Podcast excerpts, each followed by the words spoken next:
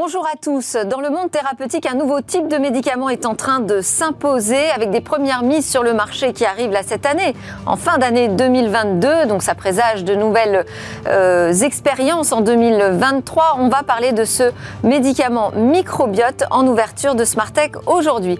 Et puis on fera un point sur euh, les drones, où en est euh, le transport, où en est la livraison par drone, avec en perspective ces JO 2024 où normalement on attend des projets d'envergure ce domaine. En deuxième partie de Smartech, on parlera de ces progrès de l'intelligence artificielle dans le domaine de la conversation avec euh, ChatGPT qui fait beaucoup parler de lui. Et on terminera par notre chronique Où va le web avec euh, une annonce de Sony PlayStation et l'arrivée des NFT dans les jeux. Mais d'abord, donc vous l'avez compris, on parle de 2022, cette année qui est un tournant pour les médicaments microbiotes.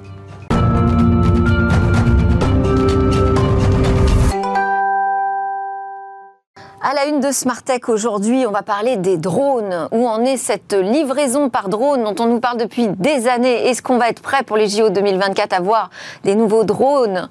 Intéressants On va en parler avec Natacha Lalanne de Systématique Paris Région. Euh, vous aurez avec vous un autre expert, mais lui qui est à distance et qui va nous rejoindre pour faire le point un peu sur l'avancée dans, dans, dans ce secteur.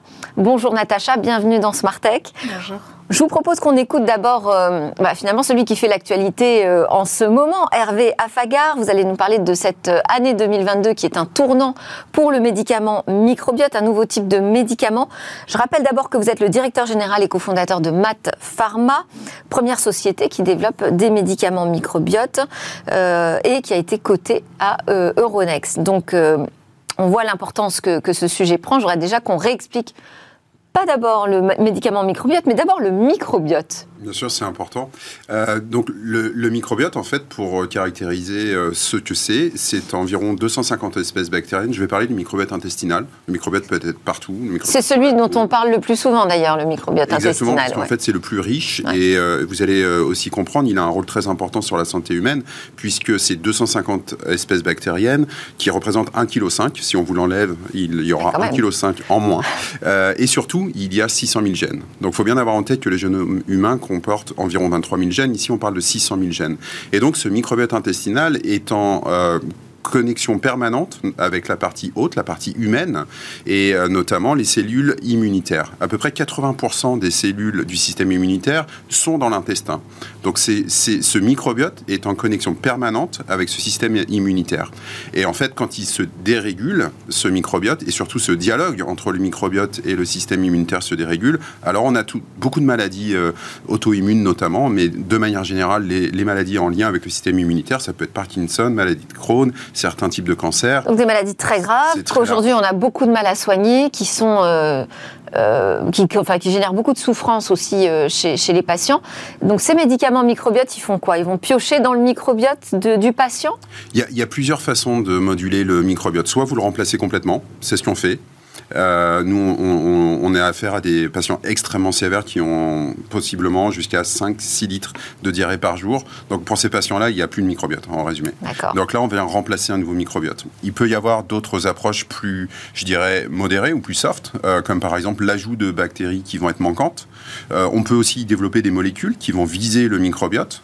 Donc, par exemple, pour développer des technologies anti-adhésives pour, en maladie de Crohn, que certaines bactéries viennent pas s'accrocher à l'intestin pour avoir leur effet délétère. Donc en fait, il y a plein de modalités. On est, comme vous le disiez en introduction, le microbiote, on est à, l'aube d'une révolution médicale et les modalités sont très nombreuses. Pour autant, je vous disais qu'on entend souvent parler, enfin souvent de plus en plus parler du microbiote intestinal parce que on trouve en pharmacie maintenant des produits qui nous proposent des, des, produits qui permettent de réguler ce, microbiote. Quelle est la différence avec euh, l'arrivée d'un médicament microbiote? euh, c'est important de le, mentionner effectivement. Donc tous ces produits qui sont vendus en pharmacie aujourd'hui euh, ne sont pas des produits qui sont issus de bactéries dites commensales. Alors une bactérie commensale, c'est une bactérie qu'on va avoir récupérée par exemple sur le milieu humain. Pour les bactéries intestinales, on va les récupérer dans les selles. Donc pour les bactéries cutanées, on va les récupérer sur la peau. Ce sont des bactéries commensales qui ont un appariement avec le système humain.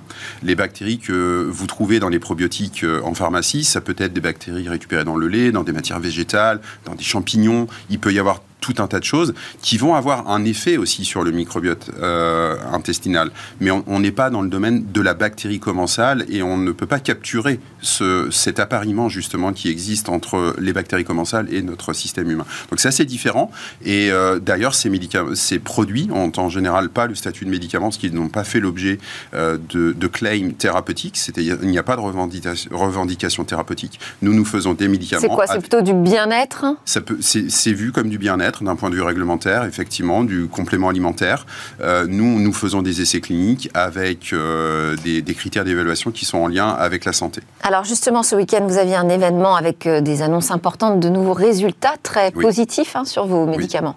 Effectivement, on a une partie de mon équipe et des médecins qui étaient à la Nouvelle-Orléans, en Louisiane, pour le congrès annuel de l'oncohématologie. Donc on parle ici des cancers sanguins, le, leucémie, myélome, lymphome principalement. Et on a communiqué des résultats très encourageants sur les deux produits qui sont actuellement à l'essai sur l'homme, c'est-à-dire en clinique. Euh, donc c'est la cinquième année d'affilée qu'on présente des, données euh, à cette grande conférence annuelle. On a eu un retour absolument euh, exceptionnel. Et pour vous donner une idée, au-delà de Mat Pharma, il y avait plus de 80 présentations sur le microbiote à cette conférence. Donc en fait, vraiment, le microbiote en oncologie est en train de faire une percée absolument importante dans l'intérêt des patients. Et en quoi c'est le développement d'une nouvelle technologie? Si vous êtes dans Smart Tech, ça nous intéresse de comprendre euh, qu'est-ce que la recherche a réussi euh, à mettre en place pour développer des nouveaux médicaments. Où étaient les freins? Quelles étaient les barrières? Alors, en, fait, il y, a une barrière technologique très importante, mais avant ça, je voudrais revenir un petit peu, il y a 20, siècles. Déjà, la médecine chinoise faisait euh, euh, ce qu'ils appelaient la yellow soup. Et en fait, on enterrait les selles d'un enfant quand il était jeune, et quand il était malade, on les lui redonnait pour justement en, ressemencer sa flore intestinale. Donc finalement, on n'a rien inventé, mais on a oublié plein de choses. Pourquoi on, pourquoi on est passé de cette approche empirique euh, à l'époque à quelque chose de maintenant plus contrôlé? C'est parce qu'en fait, dans les années 2010, il y a eu l'avènement euh, des techniques de séquençage. Et notamment, on a récupéré tous les outils de séquençage euh, du génome humain pour les appliquer au génome bactérien. Et à partir de là, euh, dans le microbiote intestinal, il faut savoir que 80% des cellules ne résistent pas à l'oxygène. Donc, quand on les met dans une boîte de pétri, typiquement, c'est fini, elles disparaissent, on ne peut plus les étudier. Mais grâce aux techniques de séquençage, on peut récupérer l'ADN et comprendre justement ce qui exprime les gènes, etc. Et donc, on a tout un champ de 80% de matière noire qui s'est ouvert à nous à partir des années 2000 2010. Et pour vous donner une idée, à l'époque, on avait 3 millions de gènes pour caractériser le microbiote en termes de catalogue. Aujourd'hui, on est à 20 millions. Donc ça continue, on continue encore à découvrir et à explorer cette matière noire. Et là, quand vous parlez de séquençage, moi, ça me fait penser aussi à cette période euh, Covid. Euh, qu'on a vécu et qui a accéléré énormément aussi euh, le travail de séquençage d'ADN. Aujourd'hui, c'est beaucoup moins cher aussi.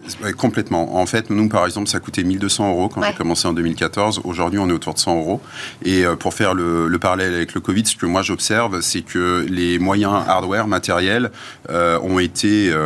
il y a des gros moyens qui ont été mis pour aller plus vite dans le séquençage des virus ARN initialement. Mais maintenant, les plateformes hardware sont là et ça va beaucoup plus vite. Maintenant, on peut avoir en moins d'une semaine un retour, un séquençage. On va, on va peut-être donner un peu plus de précision sur les résultats et, et, la manière dont le médicament microbiote sur les médicaments microbiotes sur lesquels vous travaillez permettent d'améliorer euh, la vie des patients. Donc aujourd'hui, vous travaillez sur deux maladies on a plusieurs euh, maladies. On a, les, sont, on a trois maladies exactement avec deux produits. D'accord, deux euh, produits. C'est ça que j'avais euh, repéré en fait. un premier produit donc qui adresse une complication à la suite d'une greffe de la moelle osseuse. Greffe de cellules souches, absolument. C'est ça. Et c'est aujourd'hui une complication qui touche environ 10 000 patients dans le monde. C'est ça. Donc ça reste une maladie rare sur laquelle, sur laquelle on n'avait pas finalement beaucoup travaillé, c'est ça jusqu'ici Ou pas, beaucoup de solutions Beaucoup d'échecs surtout. En fait, on, fait des transplantations de cellules souches depuis une soixantaine d'années. Les transplantations de cellules souches, c'est euh, aujourd'hui le moyen curatif le plus efficace euh, pour traiter une leucémie, typiquement. Et ça fait 60 ans qu'on travaille sur le rejet de greffe de cellules souches. Donc le rejet de greffe de cellules souches, c'est une cellule souche qu'on a transférée à un receveur, à un patient, et les cellules souches vont dire ça c'est pas mon corps, je, je l'attaque. Et ça va attaquer la peau, le foie et l'intestin. Et le rejet de greffe de cellules souches digestifs est le plus délétère. pour ceux qui sont résistants à des premières lignes de traitement, 80% d'entre eux vont mourir à deux mois. Donc c'est vraiment une maladie compliquée. Et la première premier médicament approuvé au monde, c'était en 2019. Donc ça a mis 60 ans. On avait l'habitude de dire que c'était un cimetière à, molécules. en général, c'était il n'y a pas grand monde qui s'est engagé dans, cette, dans ce domaine-là parce que c'est vraiment très compliqué d'avoir un système immunitaire hyperactif et de le stopper. Donc, nous, on s'est lancé dans ce domaine-là parce que notre mode d'action est complètement orthogonal à tout ce qui a été fait jusqu'à présent, euh, qui sont euh, principalement des immunosuppresseurs. Donc nous, on va restaurer euh, l'homéostasie immunitaire, c'est-à-dire le lien entre l'immunité et euh, les cellules bactériennes. Et en fait, on a un mode d'action qui est complètement complémentaire et orthogonal de ce qui a été fait euh, au préalable. Et ça améliore le taux de survie, justement, des patients? Très significativement. On a, comme je vous dis, la population qui nous intéresse, on a un taux de survie à deux mois de 22%, selon des essais cliniques aux États-Unis. Nous, on a monté la survie sur nos données qu'on a présentées ce week-end à 50% à un an. Donc c'est très significatif et ça fait l'objet d'un essai de phase 3 qui est en cours actuellement. Et alors là, donc fin novembre, c'est la FDA, donc l'agence américaine euh, du, médicament, qui a approuvé pour la première fois un médicament microbiote. Donc euh, ça va démarrer vraiment en 2023 Oui, en fait, vous parliez de freins tout à l'heure. Il, y a deux freins euh, principaux. C'est le premier, c'est convaincre les groupes pharmaceutiques qui ont une certaine façon de travailler, qu'il y a une nouvelle modalité thérapeutique qui arrive. Ça, ça prend, ça prend du temps et beaucoup de pédagogie. Et le deuxième frein, c'était le frein réglementaire. Aujourd'hui, sans produit approuvé, il est difficile de trouver des investissements. Donc le cette approbation est très importante parce que ça va probablement lever des leviers auprès de, nous, euh, ceux qui développons pour, euh, euh, auprès des investisseurs. Et deuxièmement, on a beaucoup appris. C'est-à-dire que maintenant, on sait ce que la FDA attend en termes de design, en termes de procédés de fabrication. Tout est transparent, tout est public. il y a encore tout un tas de documents qui ont été communiqués hier soir sur le site de la FDA. Donc, on s'en nourrit et ça va beaucoup nous aider. Donc, il faut voir aussi l'innovation réglementaire comme des pas incrémentaux. Et là, on a la base. On va pouvoir construire autour de ça. Merci beaucoup, Hervé Afagar de Mat Pharma. Euh, ces questions réglementaires, c'est un point très crispant dans plein de secteurs et aussi celui du drone, j'imagine. On va parler tout de suite dans le Tech Talk des drones et des livraisons par drone.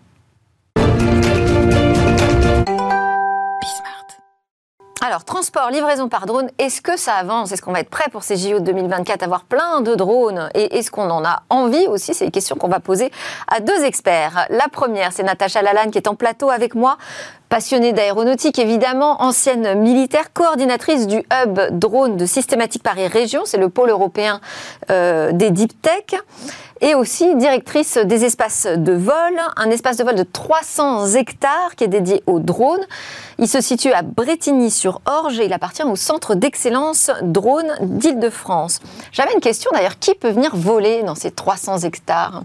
D'abord, avant tout, des professionnels uniquement. On ne fait pas de loisirs, puisque c'est dédié aux euh, professionnels qui soit développent du drone, soit ont développé des technologies autour du drone et qui se servent du drone pour augmenter leur technologie. Et ils font des démonstrations clients de sur ces 300 hectares aux portes de Paris finalement, sur euh, la, volonté publique de cœur agglomérations. Donc on a, euh, on a ce, cet asset très important pour tous ceux qui travaillent sur le drone. Donc ils peuvent venir tester leurs nouveaux engins. C'est ça. Voir comment ils réagissent. Euh, ok. On va aussi discuter de, ces drones et de, des livraisons par drone avec Gauthier Dossi qui est à distance avec nous. Bonjour Gauthier, vous êtes le cofondateur de Delivrone qui est une start-up installée à Rouen en Seine-Maritime. Vous êtes spécialiste de la livraison en urgence, en particulier pour euh, les transports de médicaments et le matériel médical.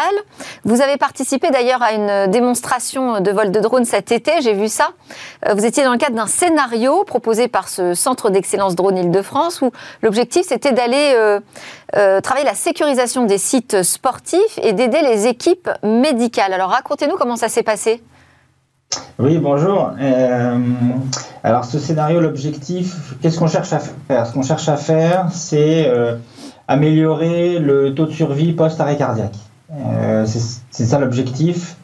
Et notre, solution pour atteindre cet objectif, c'est d'utiliser des drones pour livrer et litroyer en urgence un défibrillateur là où le patient en a besoin. Et on, comment ça s'était passé avec le drone? Effectivement, l'objectif euh, à ce moment-là, c'était vraiment de simuler euh, un événement sportif dans lequel cours de lequel malheureusement il y, a une personne qui subit un arrêt cardiaque. On l'a vu dans des stades de, foot par exemple, qui, donc ça peut arriver à tout moment. Et là, le, drone, en quelques, quelques secondes, est capable de décoller et de livrer, un, donc de, d'élitroyer un défibrillateur au plus proche du patient, en, donc en, quelques secondes, piloté par les, services d'urgence euh, directement. Donc c'est ça, c'est ça qu'on est capable de faire aujourd'hui pour, euh, euh, pour euh, ne pas avoir, pour s'occuper du patient le plus vite possible. Bon, et ça s'est bien passé donc Parce que j'ai vu qu'il y avait aussi un radar de surveillance anti-drone. Donc est-ce qu'il a fallu passer sous les radars, j'allais dire, de la surveillance? Oui, en fait, le, le, principe, c'est qu'il y a des drones labellisés, amis, on va dire, et des drones qui ne sont pas là pour, qui sont pas là pour le, le, bien, le bien public, on va dire. Du coup, de ce fait-là, nos drones sont autorisés, là où, bien entendu, d'autres drones ne le sont pas. Bon, donc euh, oui, alors ça, ça a été une des complexités, j'imagine, et ça, en sera une pendant les, JO 2024. Je voulais préciser qu'est resté également avec nous en plateau Hervé Afagar, le directeur général et cofondateur de Mat Pharma. On a parlé avec vous du lancement, de l'arrivée de ces nouveaux médicaments microbiotes. Là, vous êtes dans un domaine totalement différent, le domaine des drones, mais bien évidemment, si vous avez des questions, vous pourrez les poser à nos experts. On partage le même sens de l'urgence. Absolument. Euh, alors, déjà, ces JO 2024, est-ce que euh, ça promet vraiment d'être un grand moment euh, pour les drones, un grand moment de, démonstration? Alors oui, évidemment, puisque les startups françaises ont plein d'idées et il y a de plus en plus de drones et surtout faire connaître au grand public en quoi le drone peut changer l'existence. on a des cas d'usage très différents. On va de l'agriculture à la sécurité, en passant par des traitements de, comme fait Gauthier, euh, de livraison, par, euh, par d'autres par d'autres cas d'usage. Il faut faire connaître tout ça au, grand public, puisque malheureusement, avec euh, la guerre en Ukraine, les drones n'ont pas toujours bonne image et bonne presse. Et donc, il faut changer tout ça, sachant que encore une fois, on a des tests de, de drones, par exemple, pour améliorer l'agriculture faire une pulvérisation au plus proche de la plante qui permet d'avoir une euh, d'éviter des litres d'eau. Donc on a aussi cette démarche écologique chez le, dans le drone, donc c'est très très très important. Et sur le transport, puisque c'est un peu notre sujet euh, du jour, le transport, par exemple, la Poste a fait des tests euh, en zone des yeux pas trop urbaine, on va dire ça comme ça, voire même isolée, pour pouvoir apporter des colis ou des médicaments, donc dans, le, dans le, le sujet qui nous intéresse, des médicaments à des gens qui sont complètement isolés. Ça a aussi servi lors des inondations en Italie de pouvoir, quand il y a eu des routes complètement coupées, de pouvoir apporter de l'aide d'urgence directement euh, aux personnes qui étaient euh, isolées de l'autre côté, qui n'avaient plus à manger ou euh, plus de médicaments. Excusez-moi de revenir sur les JO 2024, mais parce qu'on m'annonce tellement que ça va être un moment fort pour les drones. Est-ce que la filière française, elle est vraiment positionnée euh, sur ce moment? Est-ce qu'elle sera présente ou est-ce qu'on va avoir des drones un peu partout, mais peut-être pas beaucoup de Français? Alors non, la, filière française se développe beaucoup. D'ailleurs, il y a le projet Parade euh, dont on parle régulièrement dans les, dans les journaux, c'est la lutte anti-drone. Euh, c'est ceux qui ont fait des démonstrations lors du, euh, qu'on a organisé au mois de juillet. Ils sont justement sur euh, les, le, centre d'excellence drone d'Île-de-France, donc à Bretigny, et ils font la lutte anti-drone. Ils sont capables, à l'heure actuelle, de capter si on a des drones amis, si on a des drones ennemis, et de pouvoir localiser les télépilotes, et de pouvoir même appréhender les, personnes qui seraient susceptibles de pénétrer l'espace aérien interdit. Euh, Gauthier, sur euh, cette aide que vous pouvez fournir aux équipes euh, médicales, comment ça s'organise justement avec eux? Parce que ce n'est pas juste une question de transport volant et rapide, il faut se coordonner avec ces équipes médicales. Comment vous travaillez ensemble? Alors, la plateforme qu'on a mise en place, elle se veut la plus simple possible pour, le, pour, les, pour les urgentistes et les, services d'urgence. Et en fait, la plateforme est connectée directement à leur, à leur logiciel informatique et au dispatch. C'est-à-dire que quand le, dispatch a un appel et une suspicion d'arrêt cardiaque, euh, le dispatch envoie automatiquement une ambulance. De toute façon, il le fait. Et en même temps, en un clic, il envoie également le drone. Euh, et ça permet, nous, de euh, superviser le vol à distance, mais c'est eux vraiment qui envoient le, défibrillateur, qui, qui déclenchent l'envoi. Euh, donc tout est fait de façon extrêmement coordonnée, de façon à ce que euh, le service d'urgence, les services d'urgence, en fait, ils ont une, ils ont une opportunité supplémentaire de sauver quelqu'un. C'est ça l'objectif. Et en un clic, via une plateforme qu'on veut la plus simple possible, et derrière, quasiment tout est informatisé. On, a bien sûr des, énormément d'éléments de sécurité et une supervision des, vols qui, euh, qui, sont faits, qui sont réalisés par nos télépilotes professionnels, euh, qui permettent justement de rendre le service le plus simple possible euh, et à la fin sauver des vies. Mais alors, c'est l'équipe médicale qui déclenche le vol? C'est l'équipe, c'est le dispatch qui déclenche l'envoi du, du drone, effectivement. Ok, et ensuite, chez vous, ça génère une alerte et c'est vous qui contrôlez le vol. Exactement. Et c'est nous qui élitroyons au plus près le, défibrillateur, au plus près du, patient qui en a besoin, donc du témoin en fait, euh, au plus près du, témoin qui, qui, a, appelé le, service d'urgence, de façon à ce qu'il puisse récupérer en toute sécurité le défibrillateur. Donc le, drone élitroye le, défibrillateur, il reste à une vingtaine de mètres du, sol, il élitroye le, défibrillateur, et ensuite les services, donc il, commence la défibrillation pendant quelques minutes avant, avant que les services d'urgence prennent, prennent le relais. L'objectif ici, c'est quand il y a une suspicion d'arrêt cardiaque, il faut intervenir dans les 10 minutes. C'est ça le, sujet principal. C'est-à-dire que chaque minute qui passe, c'est 10% d'espérance de vie en moins. Donc, il faut arriver dans les 10 minutes. Et alors là, on a vu, on a vu juste. On a, ouais, je veux bien vous croire. On a vu une image euh, euh, du drone. Il semble euh, quand même assez grand. Alors oui, là, le, drone qu'on a pu voir. Alors le, cas d'usage de, de celui-ci, c'est pour faire du transport donc, régulier ou urgent qui sert aussi pour faire du transport de biologie euh, et d'analyse médicale. Euh, donc là, c'est un, c'est un autre cas d'usage dont, je peux vous parler ici, qui est euh, de transporter en urgence des, des analyses médicales. C'est-à-dire que les hôpitaux et les laboratoires de biologie aujourd'hui, ils font beaucoup de transport entre les hôpitaux parce que tous les hôpitaux n'ont pas les mêmes capacités d'analyse entre eux. Euh, et donc du coup, euh, ils font des transports très réguliers et très urgents entre, entre, entre hôpitaux aujourd'hui ou entre laboratoires. Je vais vous donner un exemple. Des suspicions de méningite, par exemple. Euh, les suspicions de méningite, il faut avoir l'analyse dans l'heure et demie. Tous les hôpitaux ne sont pas capables de faire l'analyse, mais euh, une heure et demie aujourd'hui entre le fait d'avoir le, prélèvement et l'analyse réelle, une heure et demie, c'est un challenge quotidien des, des médecins aujourd'hui et, euh, du personnel soignant. Et de ce fait-là, il y a beaucoup de solutions qui sont aujourd'hui la route en une heure et demie, on ne peut pas le garantir. La seule façon de le garantir, c'est de passer par l'aérien. Parce que c'est en ligne droite, parce que ça va entre 100 et 120 km/h. Et du coup, on est capable de relier des hôpitaux entre eux de façon extrêmement rapide. Et donc, à la fin, de pouvoir faire en sorte que l'analyse sur la méningite, et je donne un exemple euh, ici, l'analyse sur la méningite, on est capable d'intervenir et donc de faire l'analyse en une heure et demie. Et donc de sauver un patient, parce que dans ce cas-là, chaque seconde compte. Matt Pharma, vous, regardez ce qui se passe du côté des drones? Est-ce que c'est un sujet qui peut un jour euh, en, fait, s'imposer euh, aussi? c'est assez rigolo parce que Juste, Parce que le microbiote, c'est vivant, Oui, c'est vivant. Et en plus, on avait, on avait, pensé à un truc au CHE de Rouen, c'est marrant. Euh, en fait, euh, nous, à un moment donné, on a besoin de récupérer des sels pour en extraire le microbiote et on avait imaginé effectivement euh, euh pouvoir collecter les sels et les transporter avec des drones. on n'a pas le même sens de l'urgence qu'une crise cardiaque, un AVC ou des choses comme ça. Donc, on a laissé tomber parce que là, il nous semblait que réglementairement, c'était compliqué, notamment pour obtenir les, les fréquences, etc. Donc du coup, nous, on a laissé tomber parce qu'on n'avait pas ce niveau d'urgence par rapport à, nos besoins.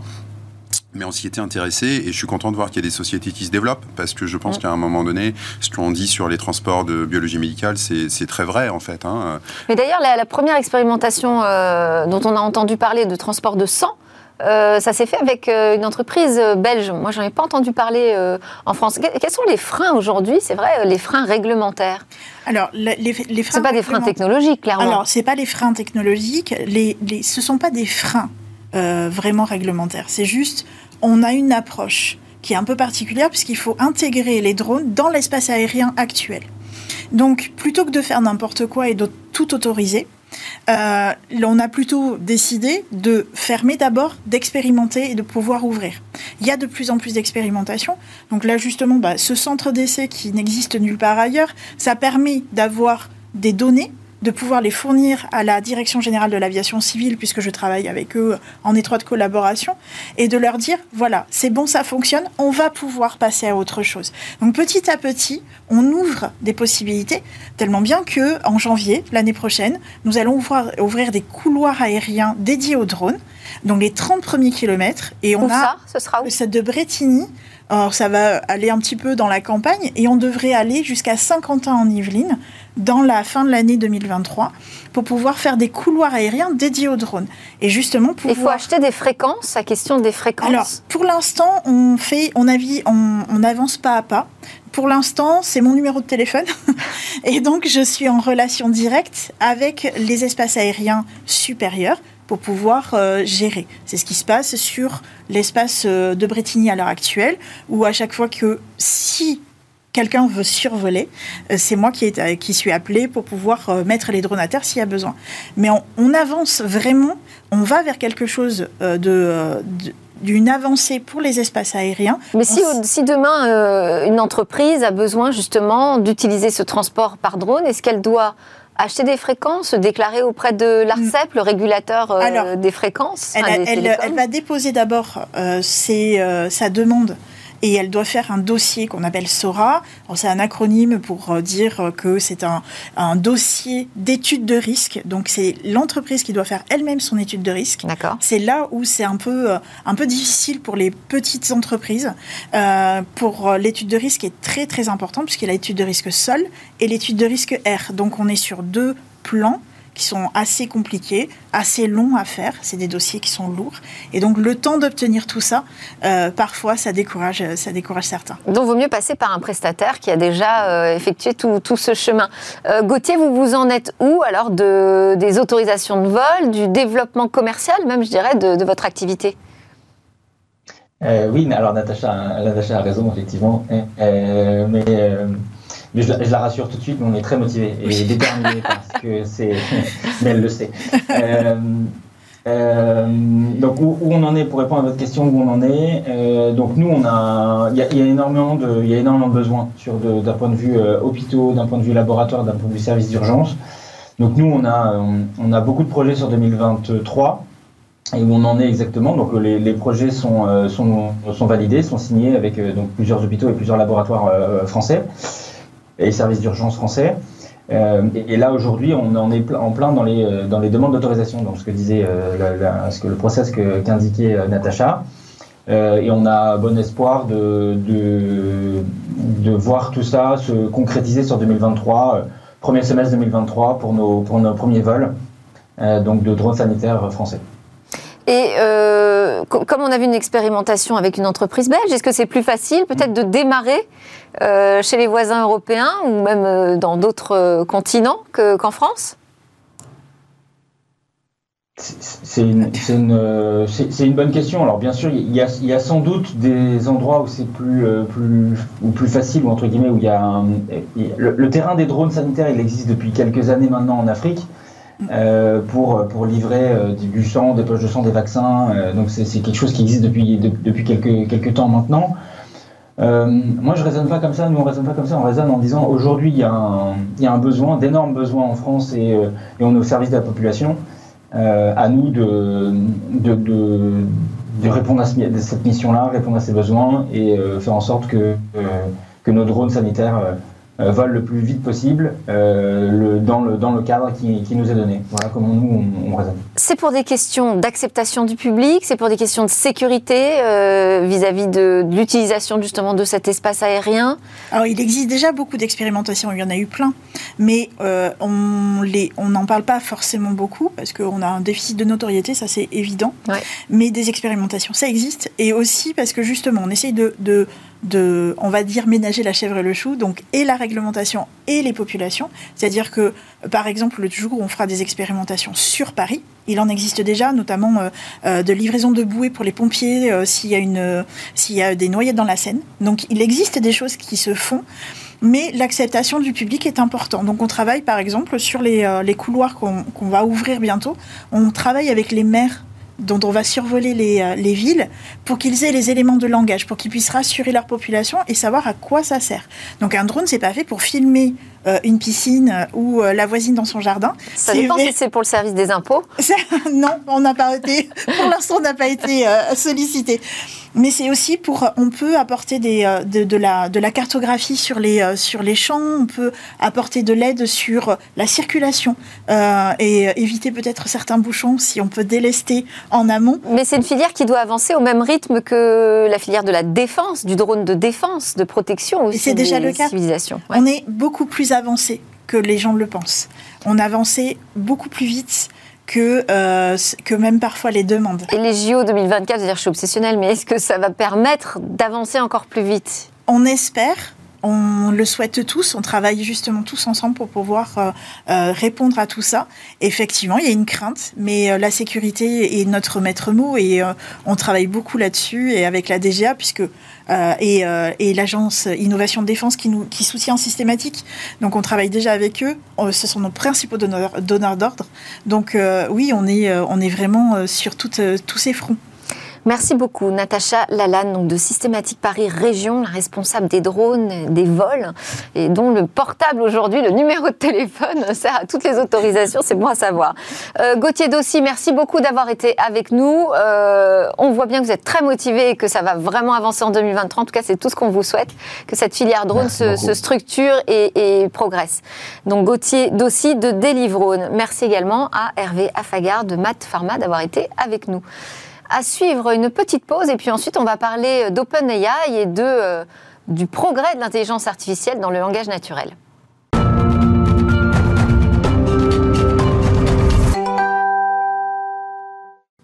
Vous êtes de retour sur le plateau de Smartech. C'est la deuxième partie qui démarre, deuxième et dernière partie déjà de Smartech, votre émission sur le numérique et l'innovation. On va parler de. Bah, d'habitude, avec Tariq Rim, on parle de, politique, hein, du numérique politique. Mais aujourd'hui, on va s'intéresser au progrès de l'intelligence artificielle parce que ça pose beaucoup de questions pour notre société. On a euh, ChatGPT, dont vous avez forcément entendu parler, qui est un euh, un logiciel intelligent qui euh, travaille sur le langage naturel, qui est une initiative euh, qui vient de OpenAI. Les résultats sont assez impressionnants. Tariq Rim, je voulais savoir déjà ce que vous pensiez de OpenAI et de cette initiative ChatGPT.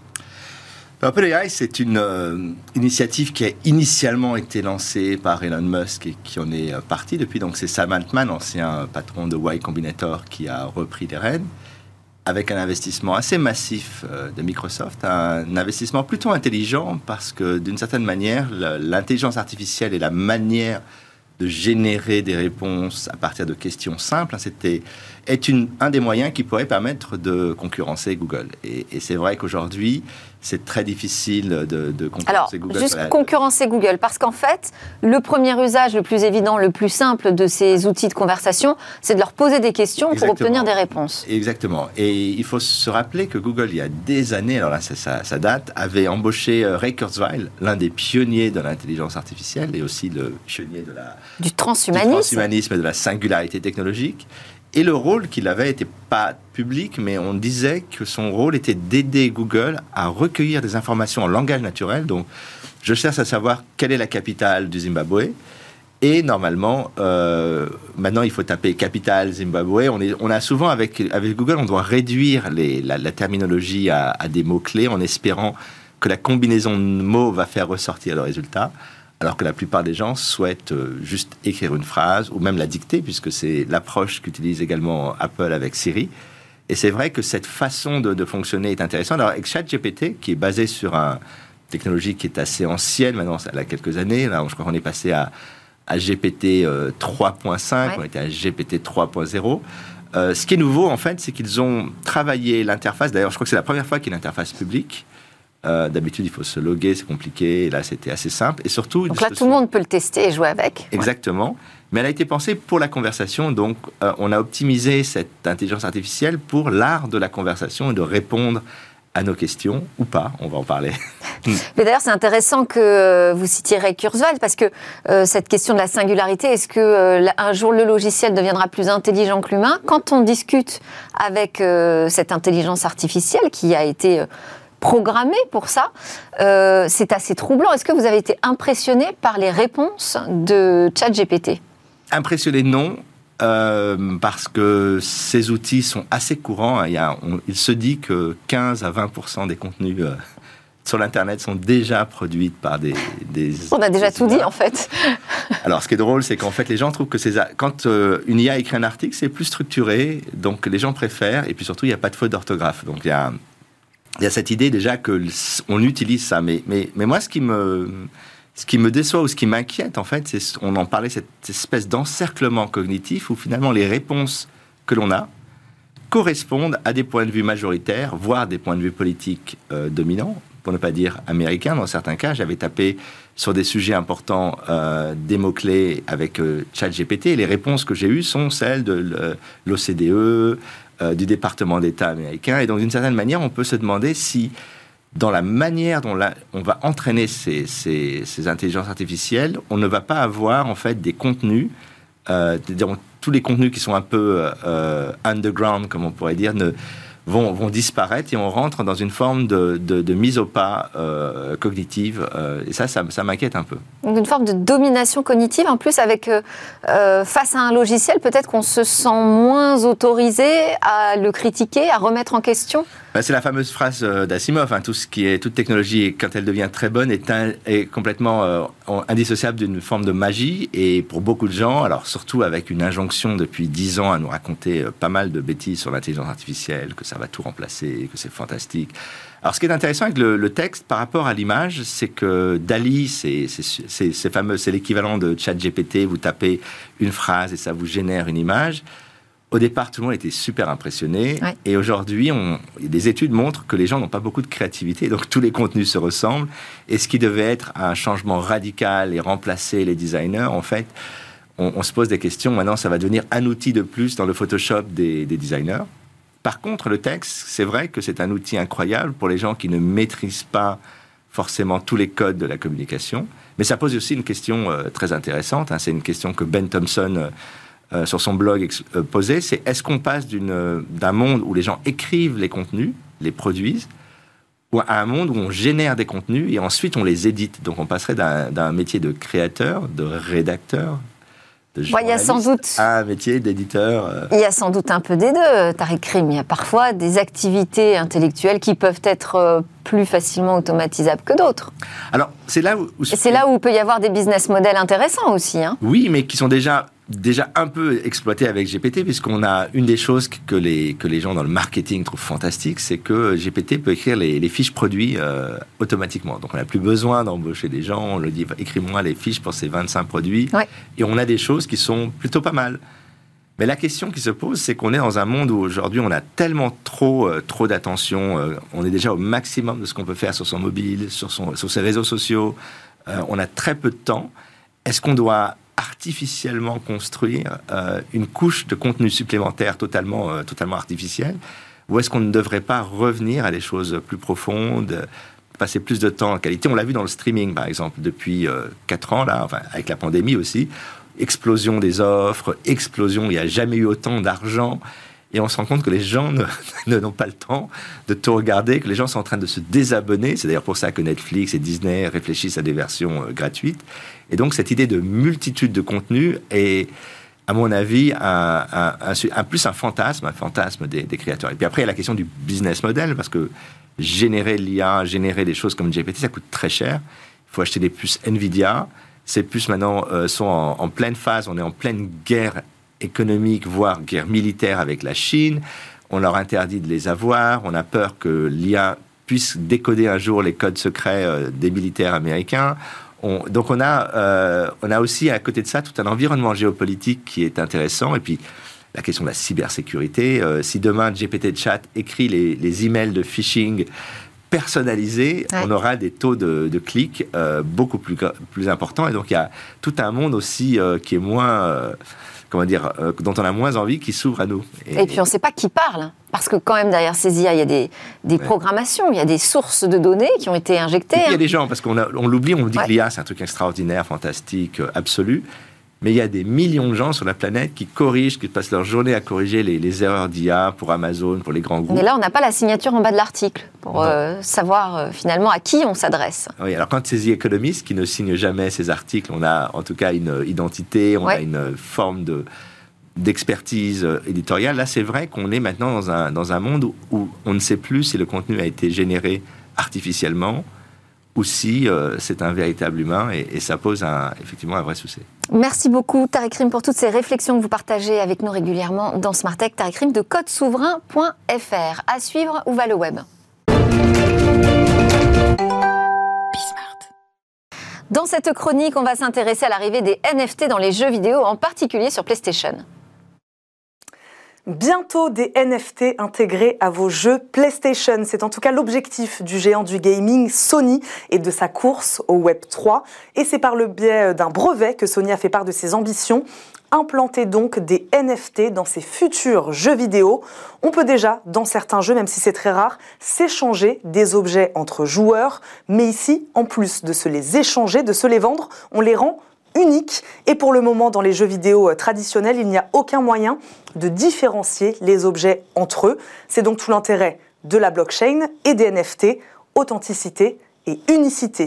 Quelle blockchain va-t-il utiliser? Rien n'est précisé pour l'instant dans le brevet. Et ces NFT pourront représenter toutes sortes d'objets en jeu, des personnages, leur équipement, des images, des enregistrements audio et des vidéos. Petit bémol tout de même, eh bien l'intégration des NFT dans l'univers du jeu vidéo fait encore débat. Plus que débat, même le concept même semble aujourd'hui rejeté par la majorité des gamers.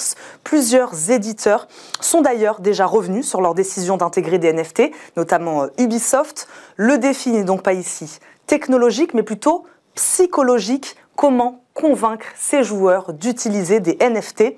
La solution se trouve alors peut-être du côté des célébrités. Les fans, c'est bien connu, sont friands d'objets associés aux stars du sport. Eh bien Sony va donc se concentrer sur des objets spécifiques, des objets que les joueurs aimeraient avoir. Il compare par exemple ces NFT avec des balles de baseball signées ou frappées par des stars du baseball comme Babe Ruth. Sony a donc l'air euh, convaincu que les NFT sont une réelle opportunité pour les éditeurs de jeux vidéo. Ce n'est pas d'ailleurs le premier brevet déposé par le géant du jeu vidéo dans le Web 3. Il avait déjà, en mai dernier, signé un partenariat avec Theta Labs pour créer des NFT visualisables en 3D. Et voilà, c'était Smart Tech. Merci à tous de nous suivre avec régularité chaque jour euh, sur la chaîne Bismart, en podcast également, en replay sur le web et les réseaux sociaux. Merci beaucoup à Tariq Rim pour ses réflexions euh, dans Smart Tech. Tariq Rim qui porte le projet code souverain.fr. Je vous souhaite une excellente journée. À demain.